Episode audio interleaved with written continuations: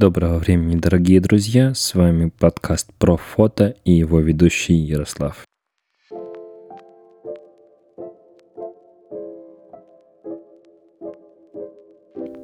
За окном плюс 30 градусов, 7 июля 2020 года, и мы начинаем первый подкаст по фотографии.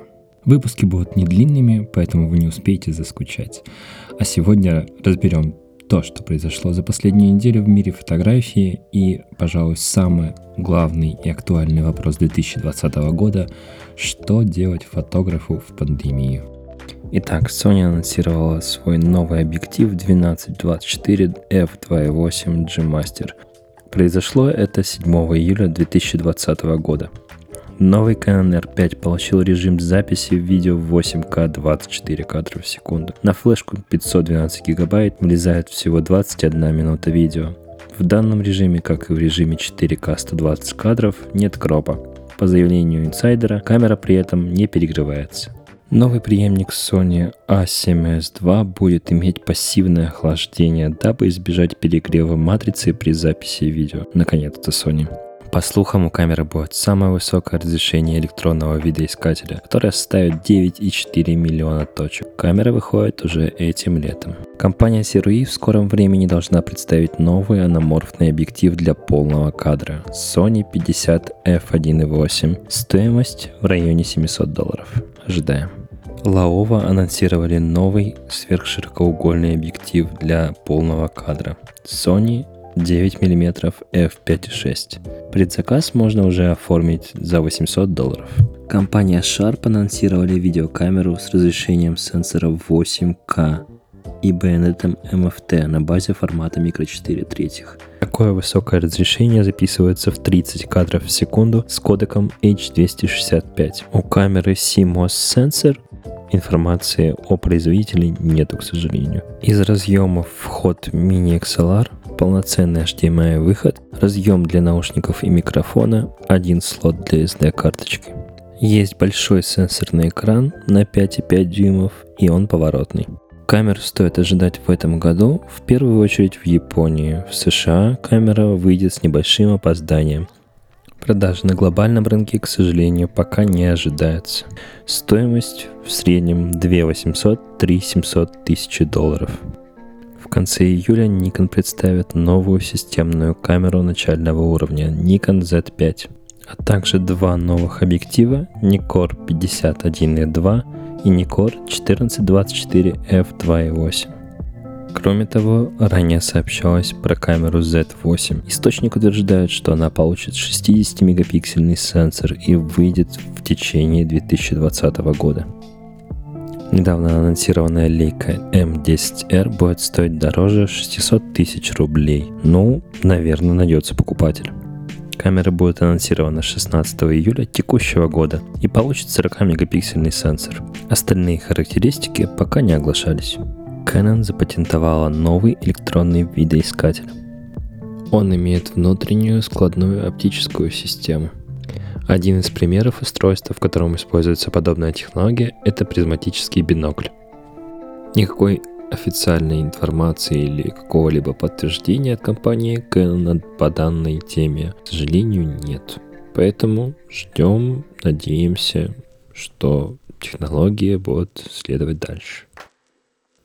Все новое – это хорошо забытое старое. Так компания Pixie решила возродить дальномерные камеры. Она анонсировала свой новый дальномерный фотоаппарат, который будет стоить 2700 евро. Новая камера получила CMOS сенсор с разрешением 11 мегапикселей. Объем внутренней памяти варьируется от 4 гигов до 32. Главной ее особенностью это глобальный затвор, который сканирует всю область изображения мгновенно, а не построчно. В сенсоре камеры есть инфракрасный фильтр и при этом отсутствует низкочастотный сглаживающий, что делает картинку более резкой. Также производитель указывает на то, что в видоискателе видны как границы кадра, подсвеченные светодиодной подсветкой, так и индикатор экспозиции. На этом технические новости подходят к концу. Olympus все так же продает свою компанию. Fuji ищет новых амбассадоров, а Capture обновилась до 20 версии. Ну и, наверное, самое волнующее, что сейчас возникает в головах фотографа, это что же вообще делать и как вести себя на рынке и как позиционировать себя, чем заниматься во время карантина и во время пандемии. На эти другие вопросы я сейчас постараюсь ответить. И как вообще можно заработать э, фотографу, используя свои навыки, не выходя из дома.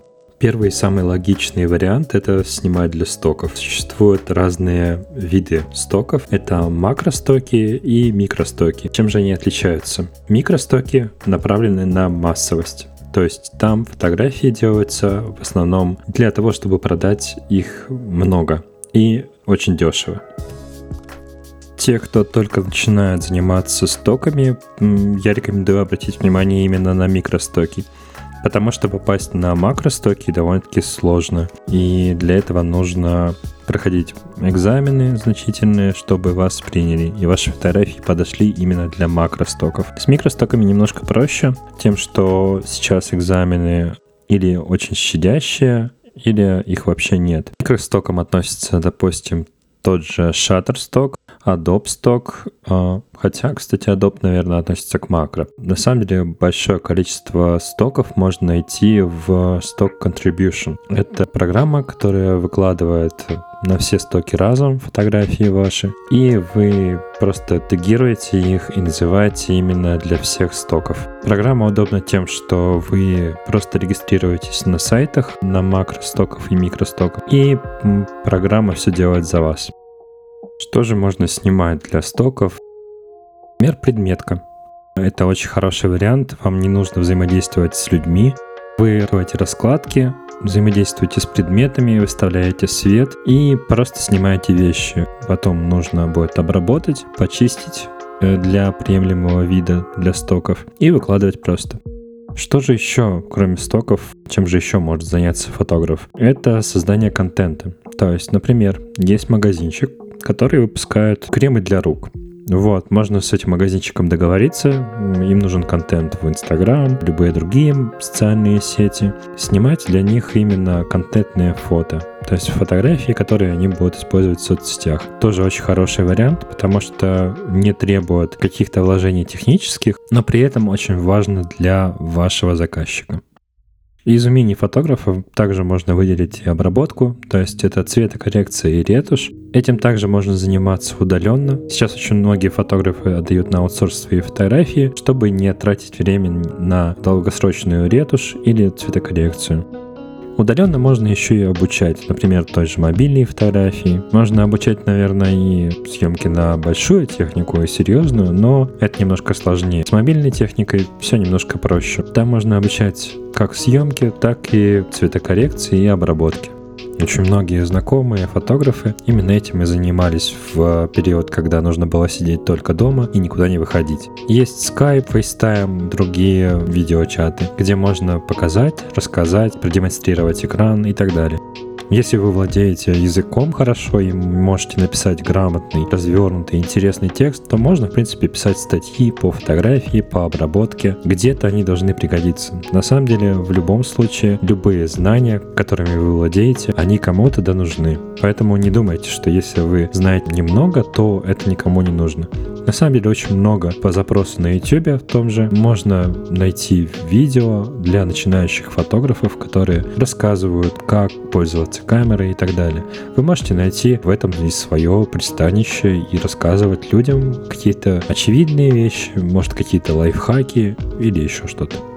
Если вы уже давно занимаетесь фотографией, у вас набралась куча знаний по обработке, куча пресетов, которые вы создали и можете поделиться этими пресетами, то такие пресеты можно продавать. Не исключено, что ваши пресеты, если они будут очень-очень ценные, они могут оказаться на всяких складчинах и так далее, и тогда вы мало что заработаете. В принципе, это не требует никаких усилий со стороны фотографа и может приносить небольшую до копеечку в ваш карман. Еще очень забавный тренд, который был в последние месяцы актуален, это съемка по FaceTime. Многие относились к этому отрицательно, многие положительно. Мнение, как всегда, разделилось. На самом деле я отношусь к этому нейтрально. Возможно, и вы тот человек, который относится к этому нейтрально. Но такой вид съемки на самом деле имеет место быть. Он очень хорошо развился, и некоторые сделали на этом очень много денег во время пандемии и во время того, как они сидели просто дома. Поэтому не бойтесь экспериментировать, придумывать новые форматы и выходить из ситуации грамотно. Так, чтобы не заразиться, чтобы не заразить других и чтобы не голодать. На самом деле это очень важно. Голодный фотограф – плохой фотограф. На этом все. Все эти способы и лайфхаки вы можете попробовать сами. Если будут вопросы, жду вас в своих социальных сетях. Меня можно найти как в Инстаграме, так и ВКонтакте. За музыку огромное спасибо Ниблеру. Всем пока-пока.